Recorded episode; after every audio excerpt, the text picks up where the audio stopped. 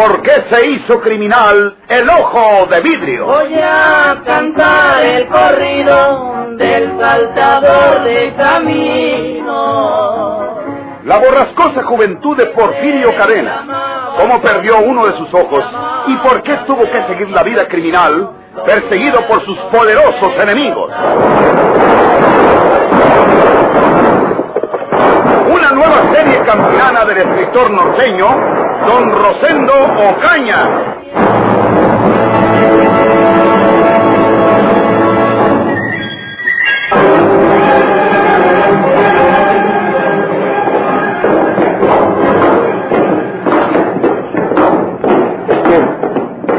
Esperen un momento. Hay otra manera de comprobar si la persona que entró en la casa de esos señores es el doctor Uribe o es Porfirio Cadena disfrazado como el doctor. Vean en ese directorio cuál es el teléfono del médico. ¿Ves eso, Tinoco? Sí, señor. Si el doctor Uribe está en su domicilio como debe de estar, si es verdad que salió de la casa de esos señores, entonces no era Porfirio disfrazado.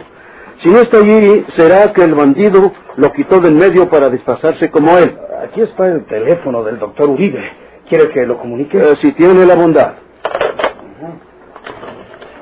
Uno de nuestros agentes, ese muchacho que está aquí con nosotros, señor Riverol, cree que la segunda vez no era el doctor Uribe quien entró en la casa de los Villanueva. ¿Por qué le pareció a usted eso, hombre? Se me figuró. Yo no sé si estaré equivocado, que las ropas le quedaban al doctor Uribe un poco holgadas, como si hubiera enflaquecido. En cambio, la segunda vez que apareció, noté que esas mismas ropas le quedaban algo ajustadas.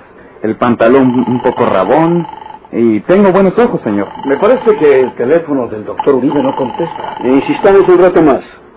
¿Qué hora es? Eh, son las 10 y 10 minutos. Un anciano a esta hora puede estar ya en su cama, pero como ese anciano es médico, debe tener el teléfono a su cabecera para contestar de inmediato. ¿Puede usted eso, señor Tinoco? Ahora ya sabemos que el doctor Uribe no está listo en su domicilio y por lo tanto Porfirio Cadena debe de haberle inutilizado para poder usar sus ropas y su maletín y desplazarse como él. Mientras unos vamos hacia Porfirio, que debe de estar oculto en esa casa de los Villanueva, que otros de sus agentes Castillo vayan a la casa del doctor para ver lo que pasa. Vaya usted a la casa del doctor, Tinoco. Eh, sí, señor. El doctor Uribe paga a una señora que es como su ama de llaves, pero que al oscurecer, después de dejarle hecha su cena, se va a su casa. Yo sé dónde vive esa señora. Es doña Herminia. Porfirio Cadena, el ojo de vidrio.com. Antes estuvo sirviendo en la casa del licenciado Longoria. Voy primero a casa de esa señora para que ella nos facilite la llave y no tengamos que romper la cerradura para entrar. Muy bien. Pues andando, señores. No necesito decirle, Riverol, que necesitamos llegar con cuidado a la casa de los Villanueva. Aparte del niño, el papá, don Patricio está casi ciego. Porfirio puede hacerles mucho daño si se da cuenta de que llegamos nosotros. Usted ya conoce la felonía de ese sanguinario. Ah, sí, señor. Pensaremos en alguna forma que nos permita llegar hasta él antes de que pueda sacrificar a los demás en una estúpida venganza, porque así lo hace siempre ese asesino. Es un verdadero asesino. Si le estorba un ser humano, sea quien fuere, lo mata por quitar el obstáculo. Si le estorban tres, mata a los tres. Y si le estorba una docena, dispara sobre una docena y tira a matar. Y lleva el chaleco de mallas para salvarse de nuestras balas. Eh, buscaremos la manera de no tirarle al corazón. Le volaremos la tapa de los sesos.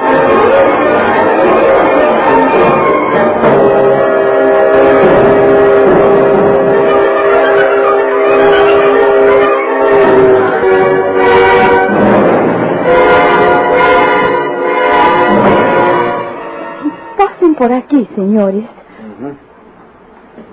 El doctor no debe estar en casa porque tiene un sueño muy liviano. Y yo hubiera preguntado que quién anda aquí.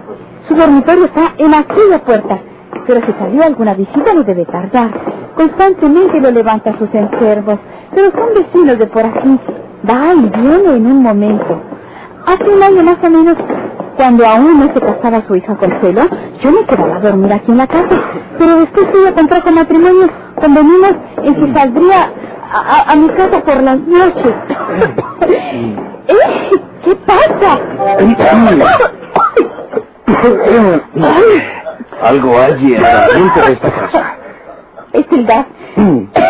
Estoy segura de que, de que el gas se está saliendo por alguna llave. ¿Dónde queda el baño? ¿Dónde queda el cuarto de baño, doña Herminia? Ay, allí, ¿Dónde? allí.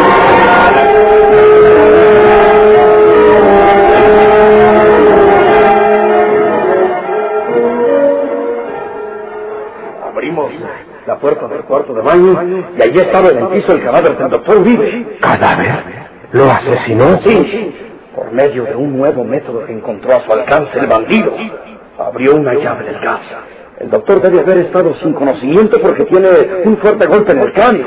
Y de ese sueño pasó al de la muerte. Uno más que sacrifica a ese asesino. Tenemos que capturar a Porfirio Cadena, Tinoco. De lo contrario, los enemigos del jefe que están desesperados porque no se muere, pedirán nuestras renuncias, agitarán y escandalizarán para que se exijan nuestras renuncias en vista de nuestra impotencia ante los crímenes de ese bandido. Ese ojo de vidrio. Inspector Riverol nos llega ahora como caído del cielo. ¿Dónde está el inspector Riverol? Mírenlo, Tinoco. Allá viene ya. Va a disfrazarse de plomero. Así va a tratar de entrar en la casa. Nosotros estaremos listos para darle auxilio. Disfrazado de plomero. Es una buena idea.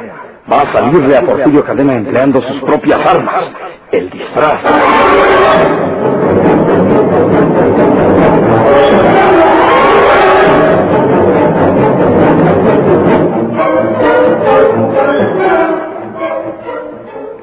Viene un hombre atravesando la calle.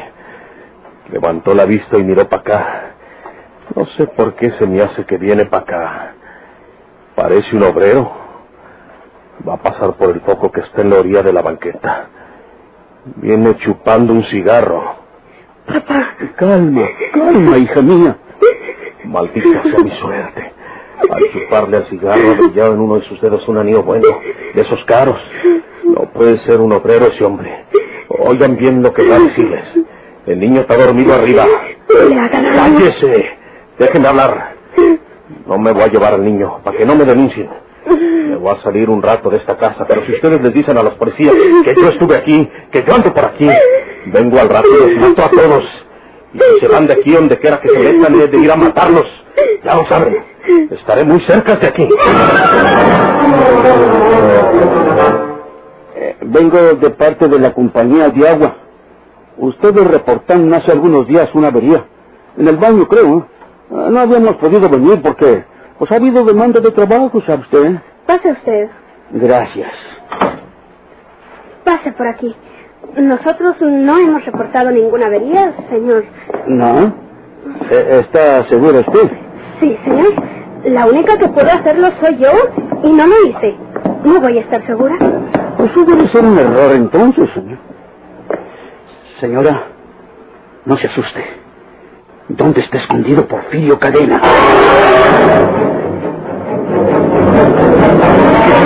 Dormir y me dejas en paz, mujer. Ya son casi las once. Eh, tengo miedo. Te digo que fueron disparos los que se oyeron temprano. Y para mí fueron dentro de la casa del doctor. Y hace un rato vi encendidas las luces. El doctor ya para estas horas está durmiendo con las luces apagadas. Ah, y no puede haberse levantado el doctor porque le haya llamado un enfermo. ¿Cómo eres necia? Yo he estado atenta. Cuando llaman al doctor oye el timbre de su teléfono y no he oído nada. ¿Qué? ¿Oíste? ¿Qué cosa? Se oyó sonar la puerta del fondo. ¿No tiene llave? Todavía no la he cerrado con llave. Tenía miedo ir a, a poner afuera los frascos para la leche. ¡Sí! ¡Silencio! ¿Qué, quién, quién es usted? ¿Qué, qué quiere usted? ¡Quiere matar con esa ¡He pistola! dicho silencio!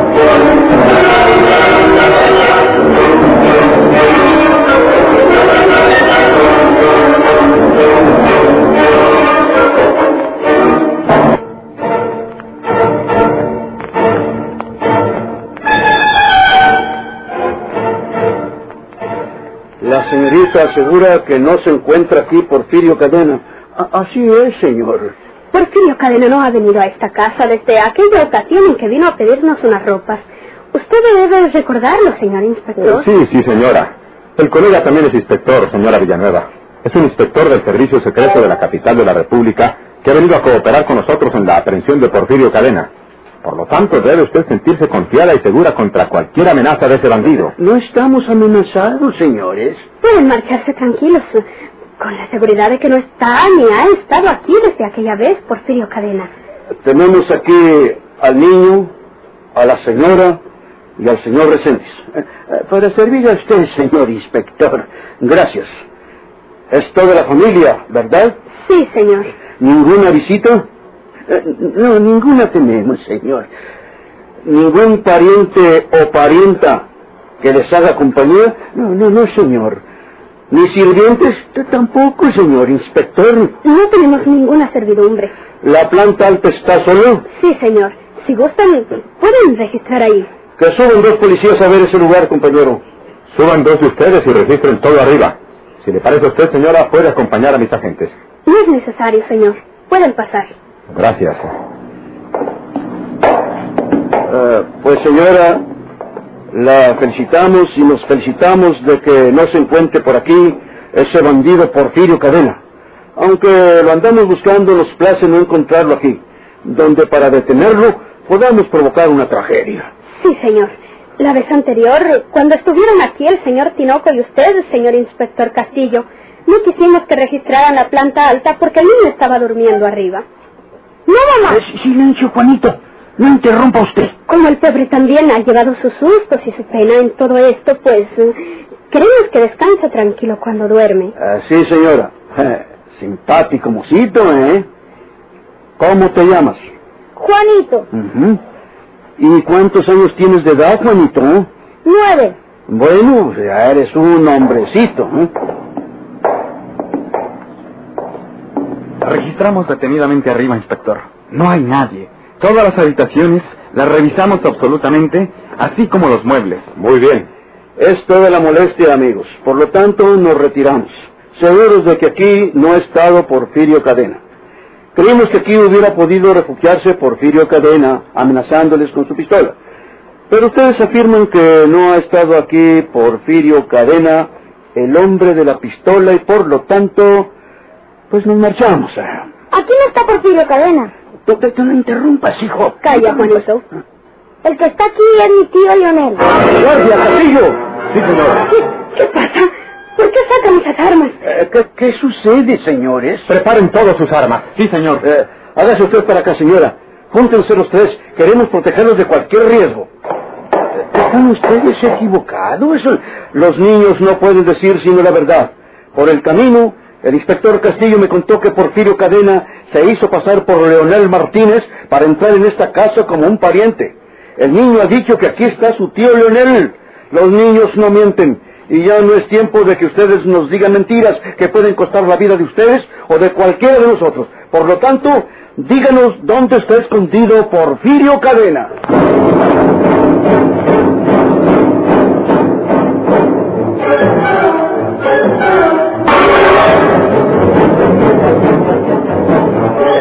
Señores, ustedes han dicho la verdad. No debemos seguir mintiendo. Y, y si lo hemos hecho, eh, es por la amenaza que se cierne sobre nuestras vidas, sobre todo la de mi hija y mi nieto. Yo soy un pobre viejo ciego e inútil.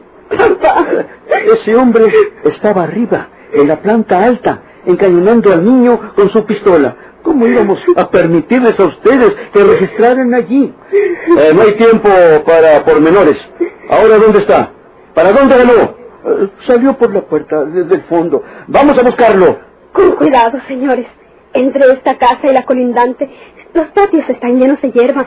Puede estar oculto allí y dispararle. ¿Ninguna otra casa hay cerca de esto? Ninguna.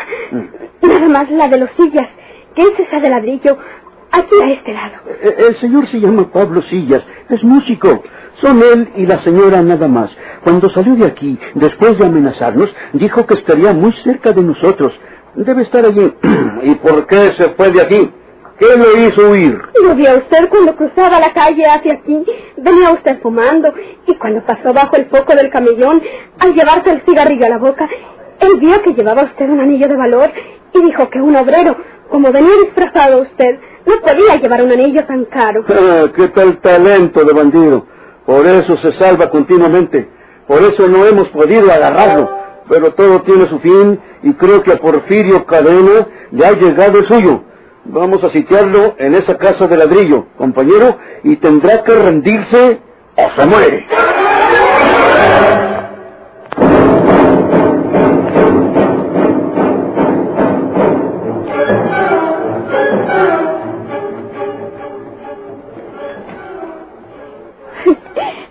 No creo que el doctor se haya suicidado abriendo la llave del gas. Era católico y no tenía motivos para, para arrebatarse la existencia. Más o menos sabemos quién ha hecho esto, señora Herminia. Lo único que queríamos era ver si podíamos auxiliar al doctor. Desgraciadamente llegamos tarde. Hay sangre en el piso del cuarto de baño. Le golpearon el cráneo, lo que quiere decir que es un asesinato. Estamos de acuerdo, señora Herminia. Se trata de un asesinato.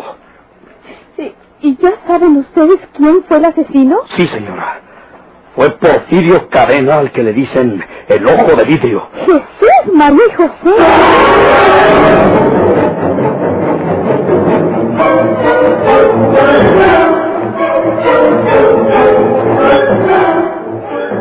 Maldita sea mi estrella.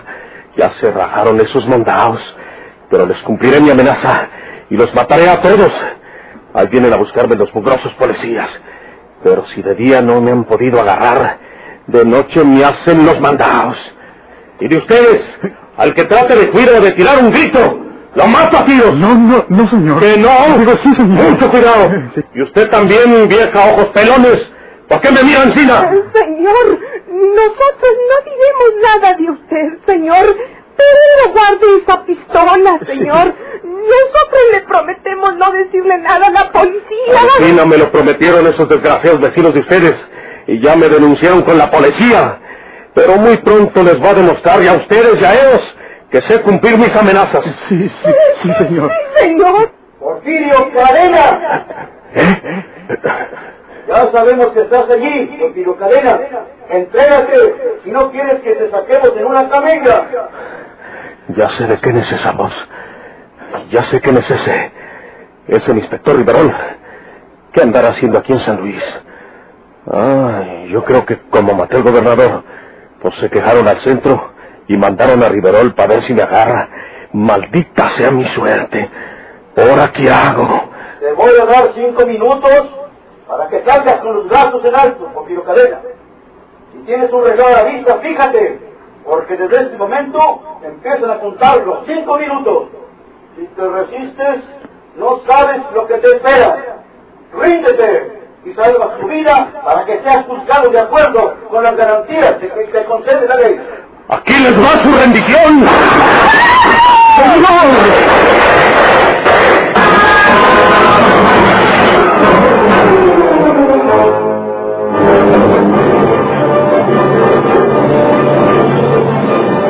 ¿Por qué se hizo criminal el ojo de vidrio?